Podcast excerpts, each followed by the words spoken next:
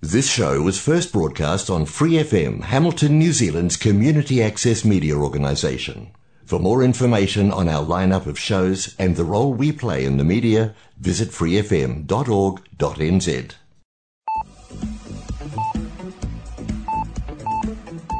Hola amigos, aquí inicia el programa Arritmia presentado por Angie Rodríguez, coach ontológico profesional, transmitido por Free FM 89.0 los sábados a las 7 de la noche desde Hamilton, Nueva Zelanda. Los invitamos a escuchar y a compartir el programa dando clic en el link publicado en la página de Facebook Arritmia NZ y también nos pueden encontrar en Twitter y en YouTube.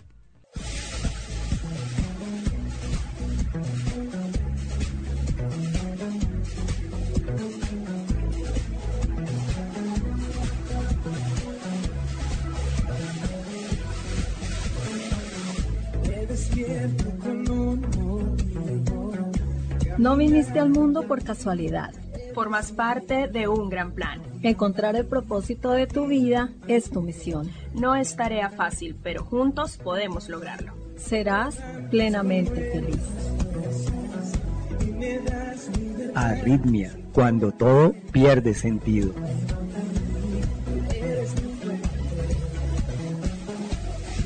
Arritmia, transmitiendo desde PFM 89.0 Real Community Radio, Hamilton, Nueva Zelanda.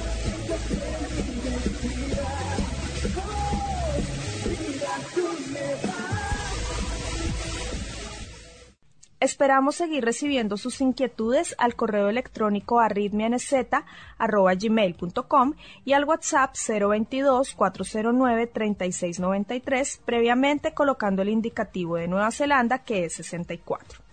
Los dejamos a continuación con Angie Rodríguez, iniciando con el tema del día. ¿Cómo te sientes el día de hoy? Yo me siento adoradora y me quiero llevar rendición total. El tema de hoy es la adoración extravagante. Veremos Juan capítulo 11 versículos 55 al 57 y capítulo 12 versículos 1 al 11. Pedimos la bendición de Dios para meditar en esta palabra. Entonces María tomó una libra de perfume de nardo puro de mucho precio y ungió los pies de Jesús y los secó con sus cabellos, y la casa se llenó del olor del perfume. Juan 12:3. Y estaba cerca la Pascua de los judíos. No sabemos cuánto tiempo estuvo Jesús con sus discípulos en el desierto, pero el evangelista nos dice que estaba cerca la fiesta de la Pascua a la que Jesús, como buen judío, asistía con regularidad. La Pascua era una de las tres fiestas anuales en las que los judíos tenían la obligación de ir a Jerusalén para su celebración. Muchos de ellos llegaban antes para poderse purificar, es decir, para limpiarse ceremonialmente antes de que comenzara la fiesta porque de otro modo no podrían celebrarla. Números 9 del 4 al 13, segunda de Crónicas 30, 17, 20. Esta limpieza se conseguía por medio de diferentes ceremonias y también por medio de determinados sacrificios. Así que mientras los judíos hacían sus rituales de purificación, no dejaban de preguntarse si Jesús iría a Jerusalén a celebrar la Pascua y buscaban a Jesús, y estando ellos en el templo, se preguntaban unos a otros, ¿qué os parece? ¿No vendrá a la fiesta? Parece que Jesús se había convertido en el tema de conversación durante aquellos días. ¿Cuántos estarían dispuestos a enfrentarse al Sanedrín y desobedecer sus indicaciones en cuanto a Jesús? Porque la orden estaba clara y los principales sacerdotes y los fariseos habían dado la orden de que si alguno supiere dónde estaba, lo manifestase para que le prendiesen. Mientras los líderes religiosos de Jerusalén preparaban su complot para matar a Jesús, Juan 11, 53 al 57, en Betania había tres hermanos, Lázaro, Marta y María, que le preparaban una cena con el fin de honrarle por el milagro que Jesús había realizado. Quedaban seis días para la Pascua cuando el Señor sería sacrificado como el Cordero Pascual. Y por supuesto, este hecho estaba muy presente en su mente y en su corazón. Volviendo a la cena, en primer lugar notamos la presencia del Señor presidiendo aquella cena. Vemos también a Lázaro, uno que había estado muerto, pero al que el Señor había resucitado. Él era un testimonio vivo del poder del Señor y representa a aquellos que estando muertos en sus pecados han sido resucitados juntamente con Cristo. Efesios 2 del 4 al 6. Marta servía expresando de ese modo su amor y gratitud hacia Jesús. María por su parte tenía su propia forma de manifestar su amor y devoción al Maestro. Ella lo iba a hacer entregando aquello que tenía de más valor a los pies del Señor.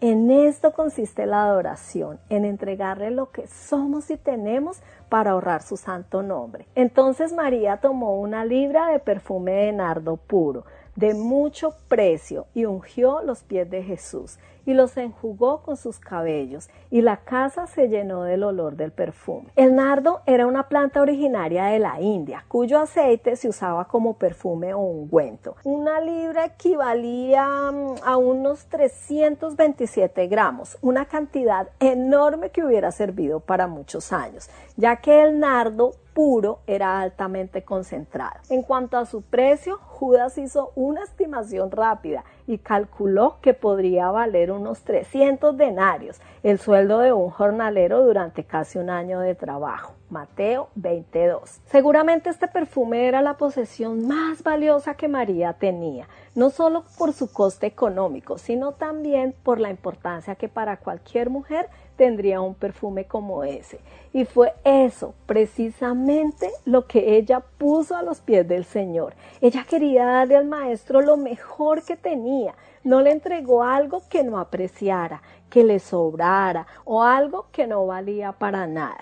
Otra cosa que notamos es que ella podría haber derramado solo algo del costoso perfume, pero lo entregó todo. No creía que nada de lo que ella era o tenía podría ser lo suficientemente grande y bueno para una persona tan maravillosa como el Señor Jesucristo. Su entrega fue total y absoluta, sin reservas. Otro detalle interesante es que el amor y la generosidad con la que María derramó aquel costoso perfume hizo que se llenara toda la casa de un grato olor. Usando el lenguaje del Antiguo Testamento, diríamos que lo que María ofreció fue una ofrenda de olor grato para el Señor.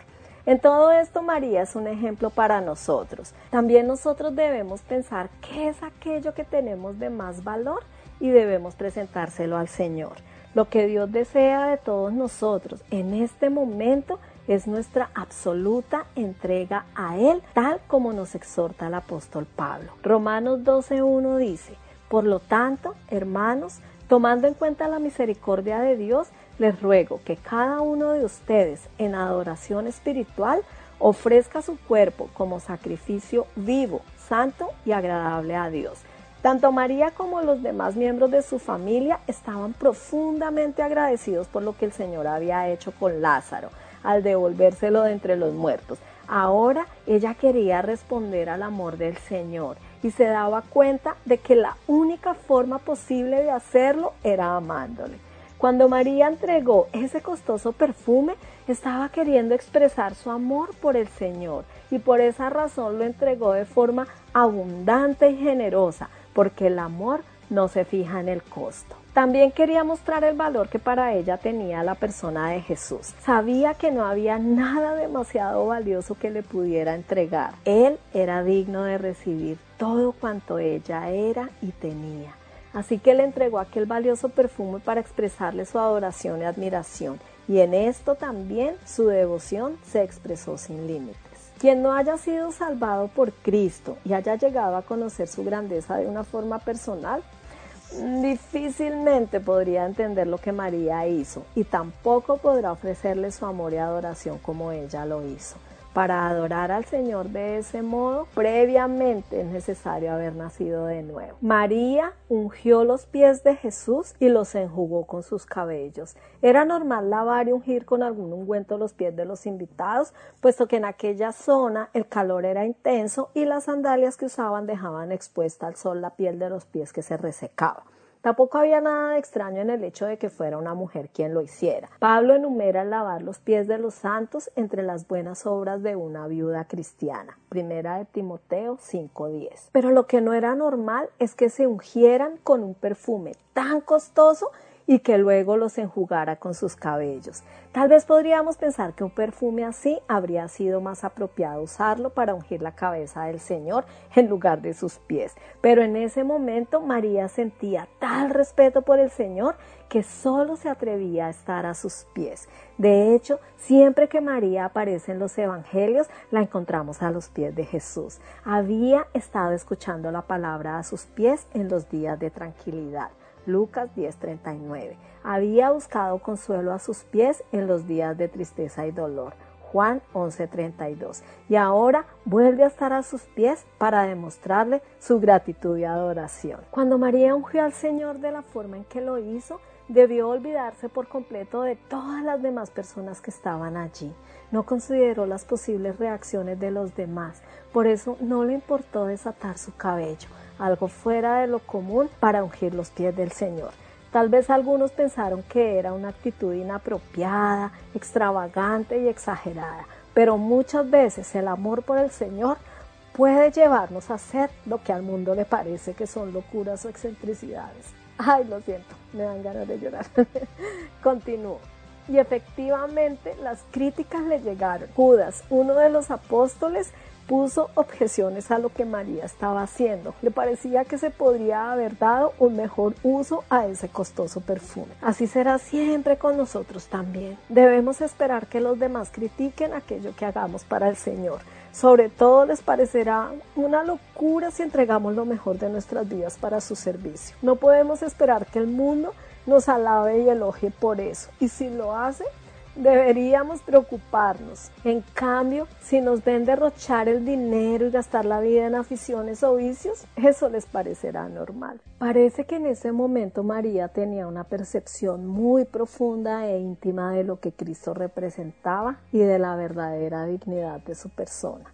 La resurrección de su hermano le había revelado una gloria que ella ignoraba hasta entonces. Su corazón rebosante de amor, de gratitud, de admiración, le llevó con toda humildad a sus pies, consciente de la grandeza y de la divinidad del Hijo de Dios. Además, presentía que había llegado la última ocasión para testimoniarle su aprecio. Ella comprendió la proximidad de la muerte de Jesús. Acerca de Judas es muy poco lo que sabemos de él antes de que llegara a ser apóstol de Jesús.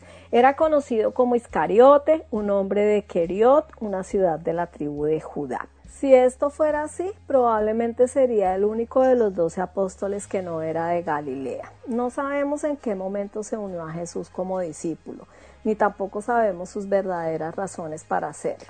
El caso es que junto con los otros apóstoles había escuchado su enseñanza, había visto sus milagros e incluso había sido enviado a predicar el Evangelio del Reino. Pero a pesar de todos estos grandes privilegios, nunca habría rendido de verdad su corazón al Señor. Con el tiempo se descubrió que era un ladrón que robaba de los ingresos que el grupo tenía y de los que él había sido encargado para su administración. Sin duda el Señor no escogió ladrones para ser apóstoles ni tampoco para ocuparse de sus finanzas. Debemos suponer que al principio, cuando Jesús llamó a Judas, él era un hombre honrado y de hecho fue escogido como administrador de los recursos que el grupo tenía por su capacidad para gestionar el dinero. En este mismo pasaje podemos apreciar que Judas rápidamente calculó el precio de aquel perfume mientras estaba siendo derramado. Pero como en tantas ocasiones, si se tiene un don pero no hay vida espiritual, esto puede resultar en la ruina de la propia persona. ¿Con cuánta frecuencia somos tentados en el ámbito de aquello en lo que por naturaleza somos idóneos? Judas tenía una capacidad innata para manejar el dinero. De ahí vino su tentación. Un hombre puede ser un buen predicador y de ahí venirle la tentación para convertirse en un hombre engreído. Una mujer puede ser muy atractiva y eso le puede llevar a volverse vanidosa y presumida. Finalmente, la única forma de librarse de la tentación es manteniendo una relación personal y viva con nuestro Señor. Solo Él nos puede librar de nuestra tendencia natural al pecado. Y en cuanto a esta bolsa que Judas administraba, nos sirve para ver cómo se mantenían Jesús y sus discípulos. Allí se guardaban las donaciones que el maestro recibía de personas piadosas que le apoyaban económicamente, como Juana, Susana y otras mujeres que le servían de sus bienes. Lucas 8:3. Está claro que nuestro Señor no tenía riquezas terrenales, ni tampoco sus discípulos, como dice el apóstol Pablo, segunda de Corintios 8:9, porque ya conocéis la gracia de nuestro Señor Jesucristo, que por amor a vosotros se hizo pobre siendo rico para que vosotros con su pobreza fueseis enriquecidos. Por último, también se descubrió que Judas era un traidor que iba a entregar al Señor a las autoridades religiosas del judaísmo. ¿Por qué no se vendió este perfume que vale muchísimo dinero para dárselo a los pobres? Jesús intervino, no para defenderse a sí mismo, sino para proteger y demostrar su aprecio por lo que María acababa de hacer. Entonces Jesús dijo, déjala. Para el día de mi sepultura ha guardado esto, porque a los pobres siempre los tendréis con vosotros, mas a mí no siempre me tendréis. El Señor apreciaba aquella ofrenda de amor de María y la devoción con que la hizo. Por eso salió en su defensa y cortó bruscamente las críticas de Judas. Y esto nos anima también a nosotros a entregarle sin reservas lo que somos y tenemos, sabiendo que aunque el mundo nos censure, sin embargo, contaremos con el aprecio de Cristo. Pero el Señor no solo elogió a Marta por lo que le había entregado, sino también quiso llamar la atención de sus discípulos por su aguda percepción al entender y aceptar la necesidad de su muerte. Fue una ofrenda generosa, pero también inteligente. María sabía muy bien lo que estaba haciendo, se dio cuenta perfectamente de que en poco tiempo Jesús sería entregado a la muerte por sus enemigos. Pero antes de eso, ella quería honrarlo de una forma especial.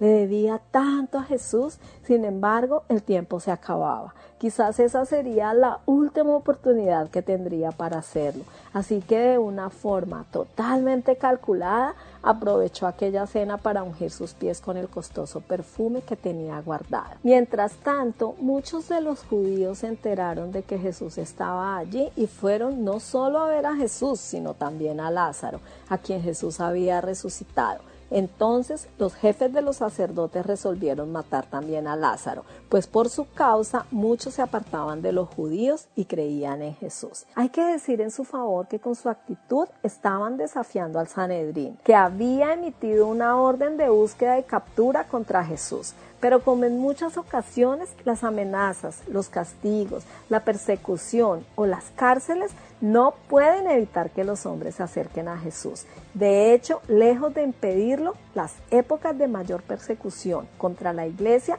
han sido normalmente aquellas cuando el cristianismo más ha crecido. En síntesis, Juan nos muestra en este relato lo que significa la verdadera adoración.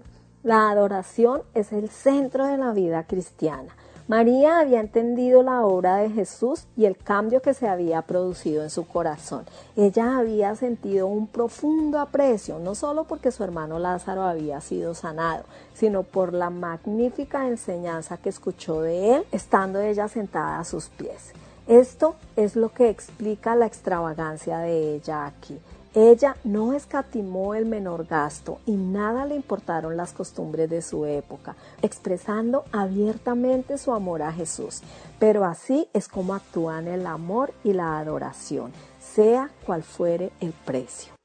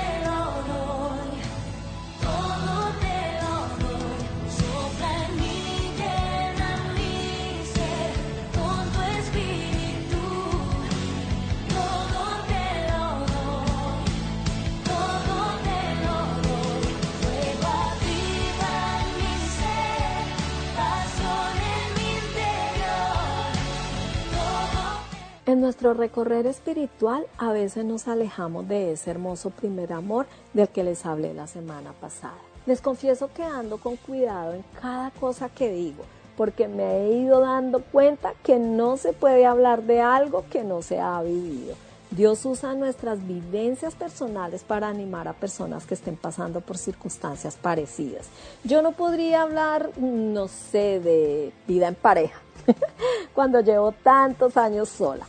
Siempre hablamos de lo que hemos vivido y Dios se encarga de usarnos en nuestro radio de influencia. Me encanta el relato del apóstol Juan acerca del encuentro de Pedro con Jesús luego de su resurrección, que dice, apacienta mis ovejas. Juan 21 del 15 al 17. Eso es lo que siento que hago cada vez que hablo con alguien a quien Dios me da la oportunidad de llevarle su mensaje, una palabra de amor y de paz como un bálsamo para su corazón. También me he dado cuenta de que Dios nos entrena y capacita para que luego podamos compartir con alguien más la experiencia que tuvimos y que con su ayuda pudimos transitar. Debemos ser muy cuidadosos de no entrar en familiaridad con Dios al punto de que ya nada nos sorprenda de Él o ya nada de lo que recibamos a diario nos haga sentir agradecidos y conscientes de que es por su amor, gracia y misericordia que podemos tener la oportunidad de vivir un nuevo día. No podemos olvidar que no nos ganamos nada por nuestros propios méritos o porque nos lo merecemos o porque estamos haciendo las cosas tan bien que Él nos bendice. No se trata de nosotros, ni de lo buenos que somos, ni de los súper espirituales que somos y de comenzar a juzgar a otros porque según nuestra opinión no lo son tanto como nosotros. Muchas veces les he contado de mi miedo al abandono. miedo a que ahora que lo encontré, él me deje o yo me aleje. Es por esta razón que cada día entro en mi lugar secreto a tener un encuentro personal con Él, porque amo su presencia, amo rendirme totalmente a sus pies. No puedo ni quiero imaginar lo que sería no tener el privilegio de que me manifestase su presencia. Y sé que no se trata de sentimientos. Dios está aquí cerca, lo sienta o no. Que no lo sienta no quiere decir que no esté. Pero no podemos olvidar que todo lo que somos ahora, las nuevas criaturas que somos, es por Él, por su obra en la cruz, por su Espíritu Santo que mora en nosotros, que sin Él no somos más que una raza caída que tiende al pecado una y otra vez, a caer una y otra vez, pero por Él nos levantamos y seguimos caminando, porque la vida cristiana se trata de eso, de una guerra que solo termina cuando seamos llamados a su presencia. Y le oigamos decir, buen siervo fiel, bienvenido al gozo de tu Señor. Esto es Arritmia. Queridos amigos, les recuerdo que estamos compartiendo el Evangelio del Apóstol Juan basados en la escuela bíblica y el ministerio del pastor Rey Stedman. Oremos juntos. Señor, tú mereces el más extravagante regalo. Enséñame a adorarte con un amor que se deleita en dar. Apliquemos a nuestra vida. La adoración es la esencia de la auténtica oración. Se caracterizan nuestras oraciones por la adoración, la gratitud por quien es Dios y por su amor inequívoco y pródigo hacia nosotros, expresado en el don de su Hijo nuestro Salvador. El Señor los bendice. Un poeta dijo, la ansiedad mata a más personas que el trabajo porque más son los que se afanan que los que trabajan. Otro dijo, el afán es como una mecedora, te da algo que hacer pero no te lleva a ninguna parte. Mientras más envejezco, menos me afano. Las cosas por las que podría preocuparme están fuera de mi control, de todas maneras. Jesús tenía razón. El afán no añade nada a mi vida, así que, ¿por qué afanarme? En cuanto a las cosas que puedo controlar, prefiero trabajar en resolverlas en lugar de afanarme por ellas. Le habla David Jeremiah, animándole a que tome el camino a una vida nueva.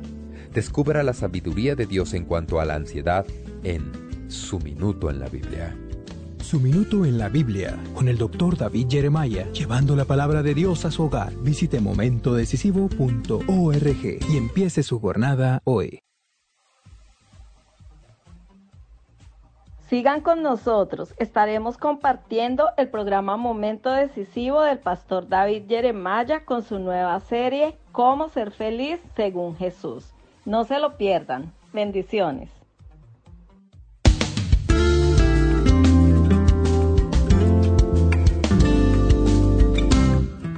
Felicidad, santidad, dos palabras que no solemos escuchar pronunciarlas juntas. La mayoría de la gente no puede imaginarse la idea de que una persona pura y piadosa pueda ser realmente feliz. Pero hoy en nuestro programa de Momento Decisivo con el doctor David Jeremiah, veremos que, según Jesús, la felicidad se encuentra en algunas situaciones muy interesantes. Nuestra lección de hoy titulada Felices son los santos es una celebración de la verdadera felicidad que viene como resultado de vivir una vida pura y piadosa ante Dios.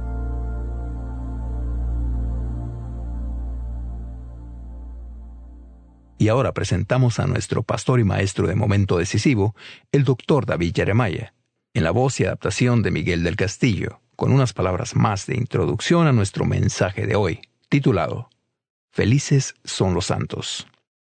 Muchas gracias y bienvenidos a Momento Decisivo para continuar nuestro estudio sobre las bienaventuranzas de Jesús. Hemos titulado nuestra lección para hoy Felices son los santos. Tal vez sea más conocido para usted como Bienaventurados los limpios de corazón. ¿No es interesante que según lo que Dios nos dice, la santidad y la felicidad son dos cosas que van juntas? Nunca he conocido a una persona que esté viva sin Dios y esté en rebelión contra Él, que haya tenido un corazón feliz. Pero cuando estamos bien con Dios y buscamos primero su justicia como una prioridad de nuestra vida y vivimos en el poder del Espíritu Santo, entonces podemos conocer el gozo. Y hablaremos más de esto hoy al abrir nuestras Biblias al capítulo 5 del libro de Mateo y el versículo 8.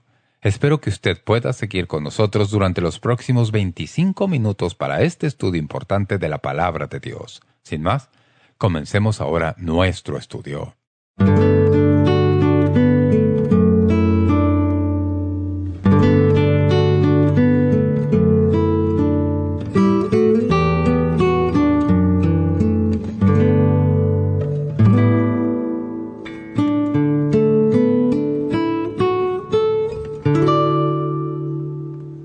Esta es una maravillosa bienaventuranza de nuestro Señor. Mateo 5.8. Bienaventurados los de limpio corazón, porque ellos verán a Dios.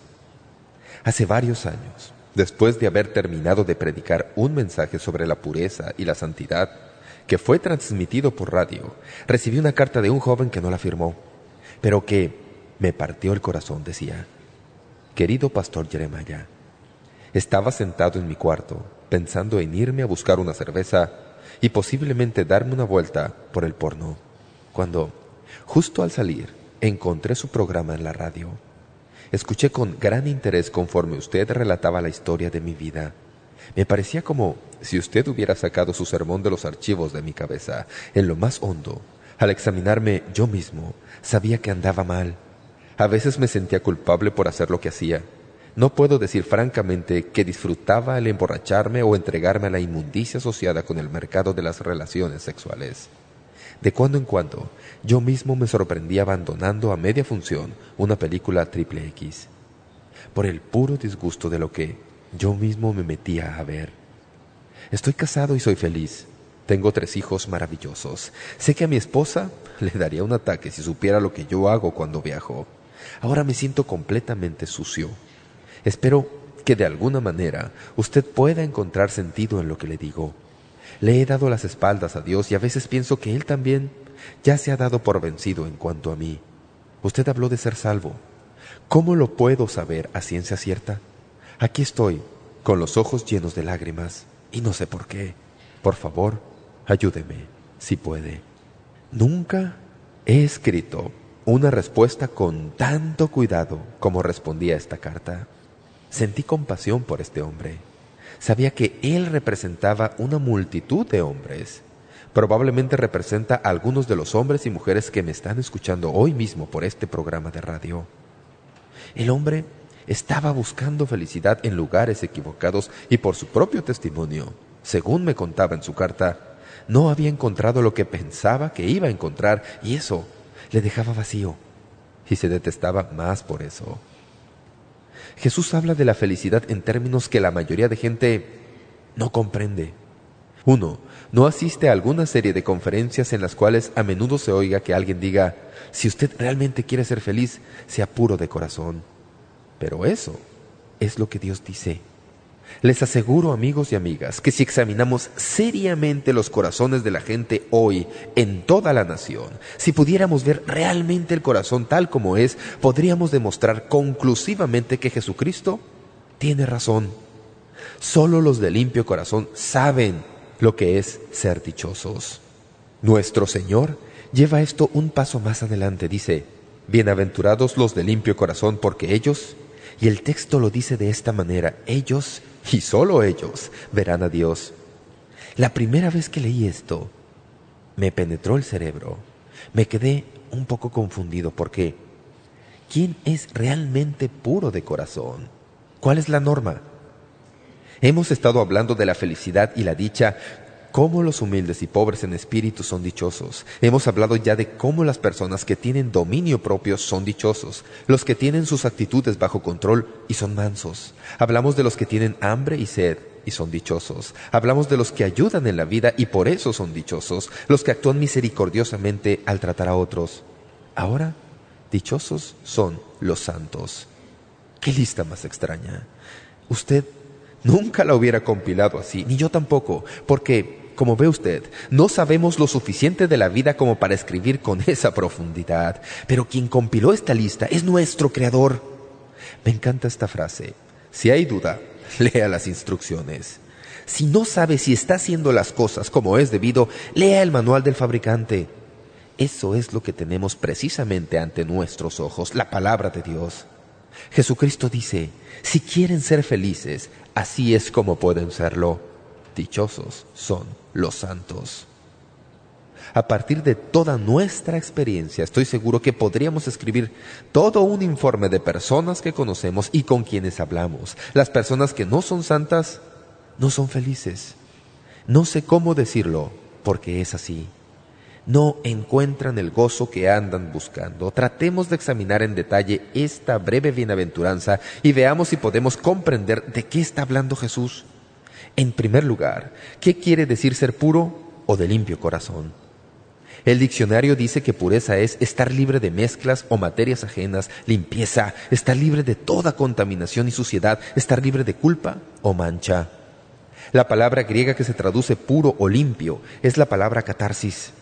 De ahí procede la misma palabra en castellano. Si usted sabe de medicina, sabe que un catártico es un agente que se usa para limpiar una herida o área infectada para purificarla. Si trabaja en psicología o psiquiatría, probablemente en alguna ocasión ha oído que alguien dice que fue a consultar a algún asesor y que le hicieron una catarsis. Eso fue una limpieza del alma. No estoy muy seguro de cuánto de eso puedo creer, pero sí sé que algunas personas dicen que van a ver a esos profesionales y se lo cuentan todo, desfogan todo y sus almas quedan limpias. La llaman catarsis. Viene de la palabra griega que se halla en este pasaje de Mateo, donde habla de la pureza de corazón. Ser de limpio corazón es estar sin ninguna mezcla de mal. ¿Qué significa ser limpio de corazón? Al examinar cómo fue escrito este pasaje y el contexto en el que está escrito, sabrá que Jesús está muy preocupado por los fariseos que están dedicados a la limpieza externa. Jesús dice que eran como sepulcros blanqueados, que tenían huesos de muertos por dentro. El Señor Jesús nunca se anduvo por las ramas, siempre iba directamente al grano. Les dijo a los fariseos, ustedes se preocupan por todo esto externo. Quieren que todo el mundo piense lo buenos que son ustedes por fuera, pero el problema está muy adentro, que es donde realmente cuenta, y ahí ustedes no son puros. El Señor Jesús no está hablando de andar por todos lados llevando un traje negro para protegernos del mundo. La Biblia nos dice que estamos en el mundo. No podemos hacer nada en cuanto a eso. Conozco un montón de cristianos que piensan que santidad es tratar de no tocar nada inmundo. Si usted pretende hacer eso, tendría que salir de este mundo, porque el mundo es un lugar sucio. Me encantan los libros de Robert Fulkman. Fue pastor en un tiempo y escribe libros cómicos, dice cosas extrañas. Cuenta que en cierta ocasión se le invitó a hablar en una ceremonia de graduación. Se sentía abrumado por la realidad de la vida y quería darles a los jóvenes un bocado de prueba de lo que es el mundo real. Así que empezó su discurso con una pregunta. ¿A cuántos de ustedes les gustaría ser adultos? Todos los estudiantes levantaron la mano. Entonces este escritor continuó. Voy a darles una lista de lo que uno hace cuando es adulto. Uno limpia la cernidura del fregadero, destapa el inodoro tupido, limpia bebés que lo ensucian todo, limpia narices sucias, limpia el piso cuando el bebé tira al suelo las espinacas, limpia hornos y filtros grasientos y ollas quemadas, vacía los excrementos del gato, limpia la defecación del perro, saca la basura, desagua el lavaplatos, entierra mascotas muertas después que un carro las pisa en la calle. Luego dije, ¿cuántos de ustedes quieren ser adultos? Y nadie levanta la mano. Así son las cosas. Vivimos en un mundo sucio. Una gran porción del hecho de ser adultos es atender la corrupción que hay en el mundo. No solo en cuanto al campo físico, sino también transfiera eso al campo espiritual de la generación actual. Así que Jesús está diciendo que ser puro o de limpio corazón no es simplemente estar limpio por fuera. Usted no puede andar de manera tal que nunca tenga otro contacto. La pureza de la que Jesús está hablando es pureza de corazón. ¿Qué quiere decir cuando habla de ser limpio de corazón? ¿Está hablando del órgano que bombea la sangre? No. Recuerdo cuando empezamos a oír de trasplantes de corazón.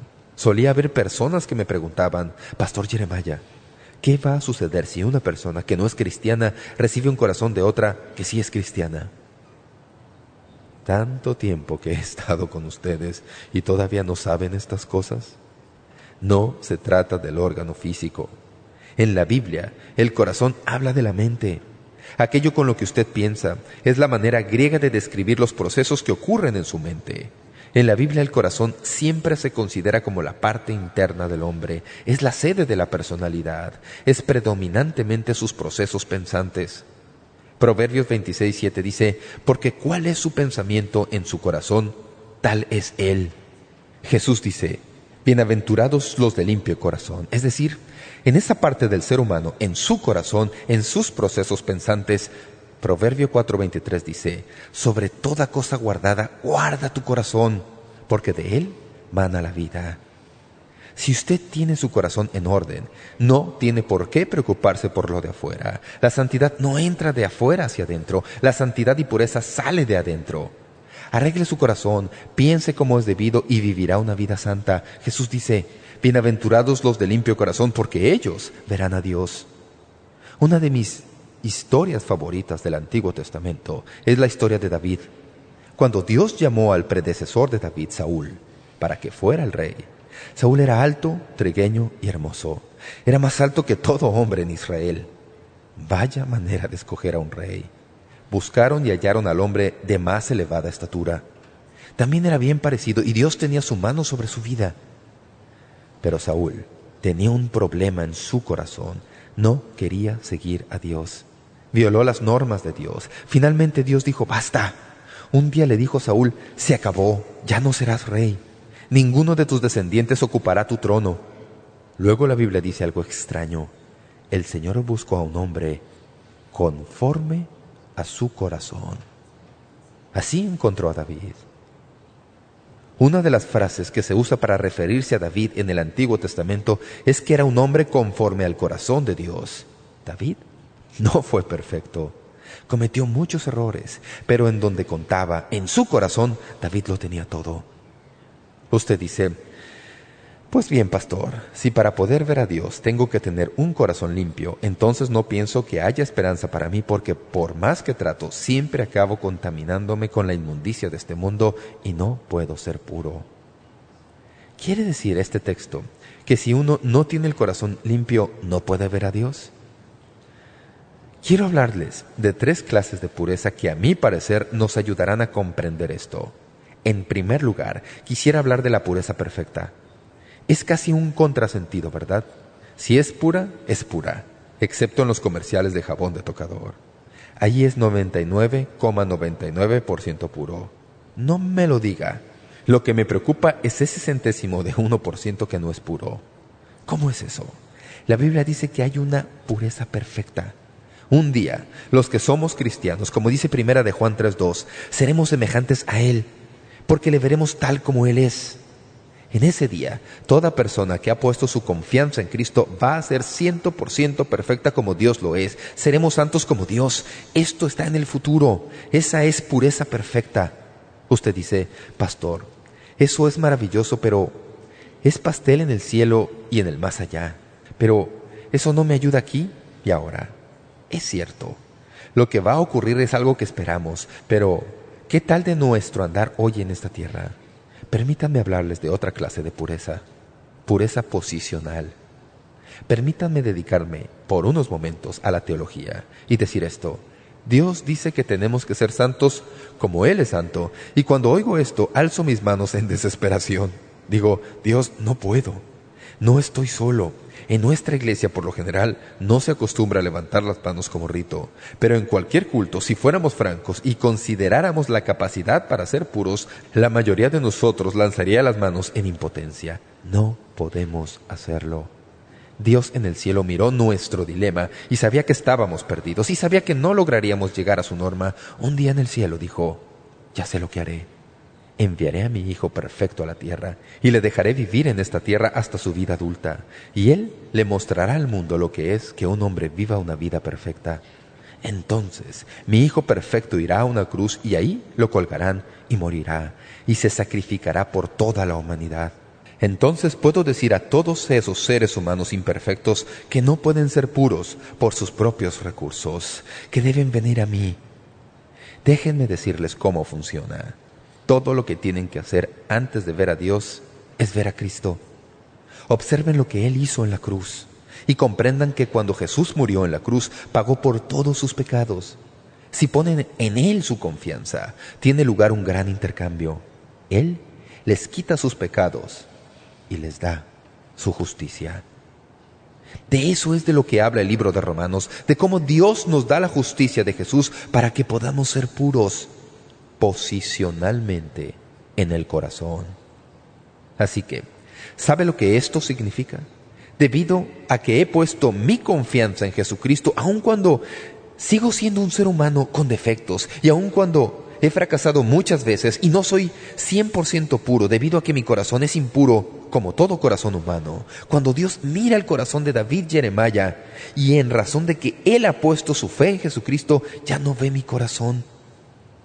Ve la justicia de Jesucristo y dice, puedo aceptar a David Jeremiah debido a que la justicia de mi hijo ha sido transpuesta sobre él y él es puro en Jesucristo. No soy puro en David Jeremiah, soy puro en Jesucristo. Soy justo en el Hijo de Dios. Eso es lo que la palabra de Dios enseña. Cuando Jesucristo murió en la cruz, llevó el pecado que pesaba a cuenta nuestra y pagó toda la pena. Y la Biblia dice que nos imputa su justicia. Y así tiene lugar el intercambio más fantástico. Él nos quita nuestros pecados y nos da su justicia. Así cuando ponemos nuestra fe en Jesucristo, Dios nos mira y nos ve como puros. Esa es pureza posicional. Por eso, debido a que he puesto mi confianza en Jesucristo, puedo ver a Dios y veré a Dios. Soy puro en Jesucristo. Bienaventurados los limpios de corazón, porque ellos verán a Dios.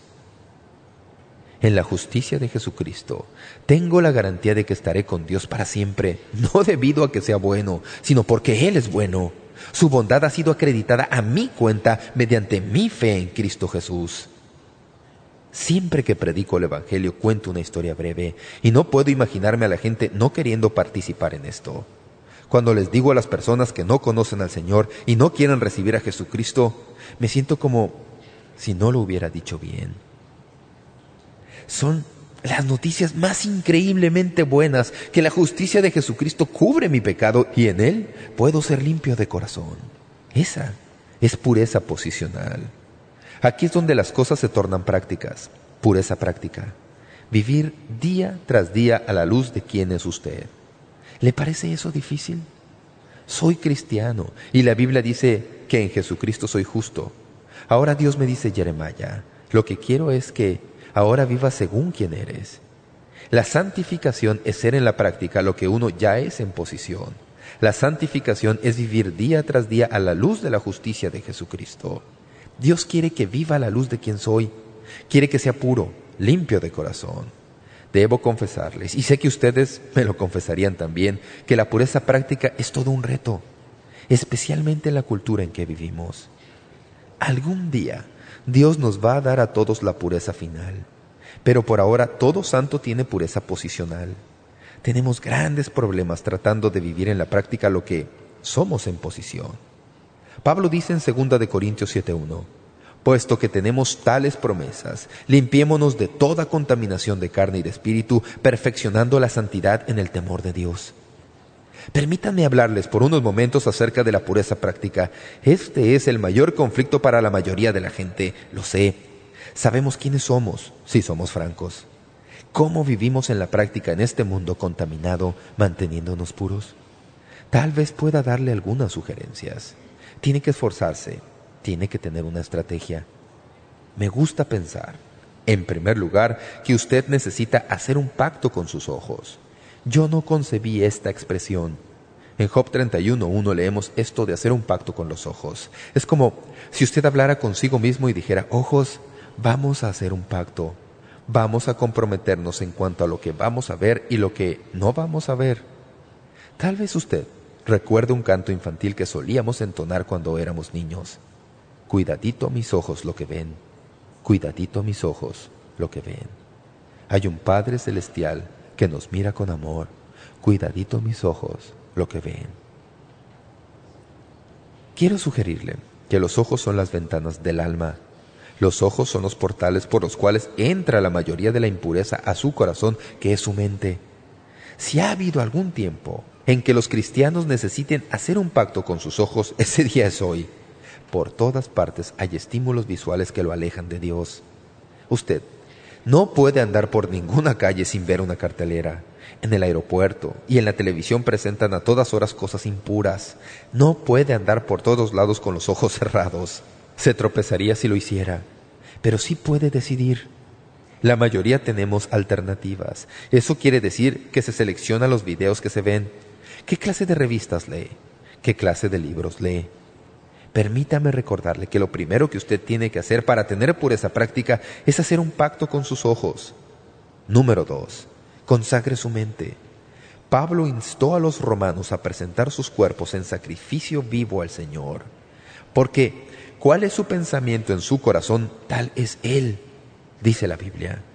Y Jesús les explica a sus discípulos que el corazón es la sede del pecado que mora en nosotros. Dice, porque del corazón salen los malos pensamientos, los homicidios, los adulterios, las fornicaciones, los hurtos, los falsos testimonios, las blasfemias. Todas estas cosas malas proceden de dentro y contaminan al hombre porque salen de su corazón. La mente es el campo de batalla en donde se libra toda batalla espiritual y moral. Esto ha sido cierto desde los tiempos de Noé en el Antiguo Testamento. Cuando Dios vio la gran maldad en los días de Noé, dicen las Escrituras, que Dios vio que todo designio de los pensamientos del corazón de ellos era de continuo solamente el mal. ¿En qué piensa usted? La Biblia dice en el Nuevo Testamento todo lo puro, todo lo amable, todo lo que es de buen nombre y nos da toda una lista de cosas positivas y luego un mandamiento, en esto pensad. Usted dice, pastor, no puedo controlar los pensamientos que me vienen a la cabeza. Esa es la primera mentira que le dirá el enemigo. Usted no puede controlarlos totalmente, pero sí puede asegurarse de dominarlo y encarrilarlos en la dirección correcta. Usted no puede decidir que no va a pensar en algo sencillamente no exponiéndose a cosas que estimulen el proceso. Consagre su mente. Aquí hay una tercera cosa que le ayudará. Esto es casi idioma foráneo en la iglesia, pero voy a sugerírselo comprométase a memorizar pasajes bíblicos. ¿Qué? ¿Cómo dice? Se trata de tomar la Biblia, encontrar un versículo que es poderoso. Usted lo repite vez tras vez hasta que pueda repetirlo de memoria sin mirar la Biblia.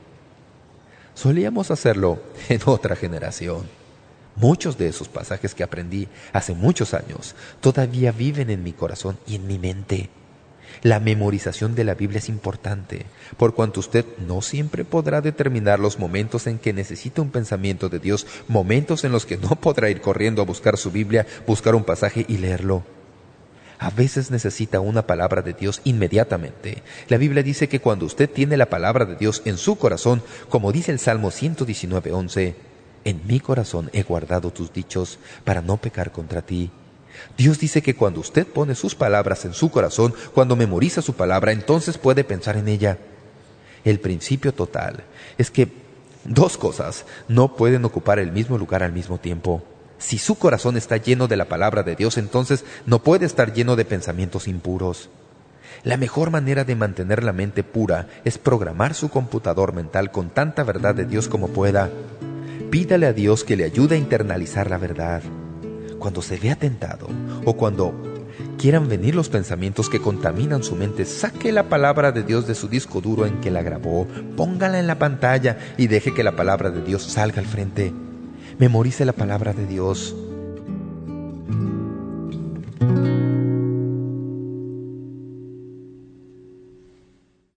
Tenemos que detenernos ahora y seguiremos con la segunda parte de esta lección el lunes. Tenemos buenas noticias el próximo lunes en la continuación de nuestro estudio sobre la felicidad y la santidad. Felices son los santos, basándonos en las bienaventuranzas de Jesús. Solo es al enfrentar el pecado en nuestra vida y al pedirle a Dios que nos limpie que podemos tener verdadero gozo. La mayoría de nosotros podemos recordar momentos en nuestra vida cuando nos acercamos al Señor con una tremenda carga de pecado en nuestro corazón para pedirle perdón. Y es como si alguien nos quitara una tremenda carga. Por primera vez experimentamos lo que es el gozo. Gracias por su participación hoy y le animo a seguir con nosotros el próximo lunes para la segunda parte de la lección que escuchamos hoy.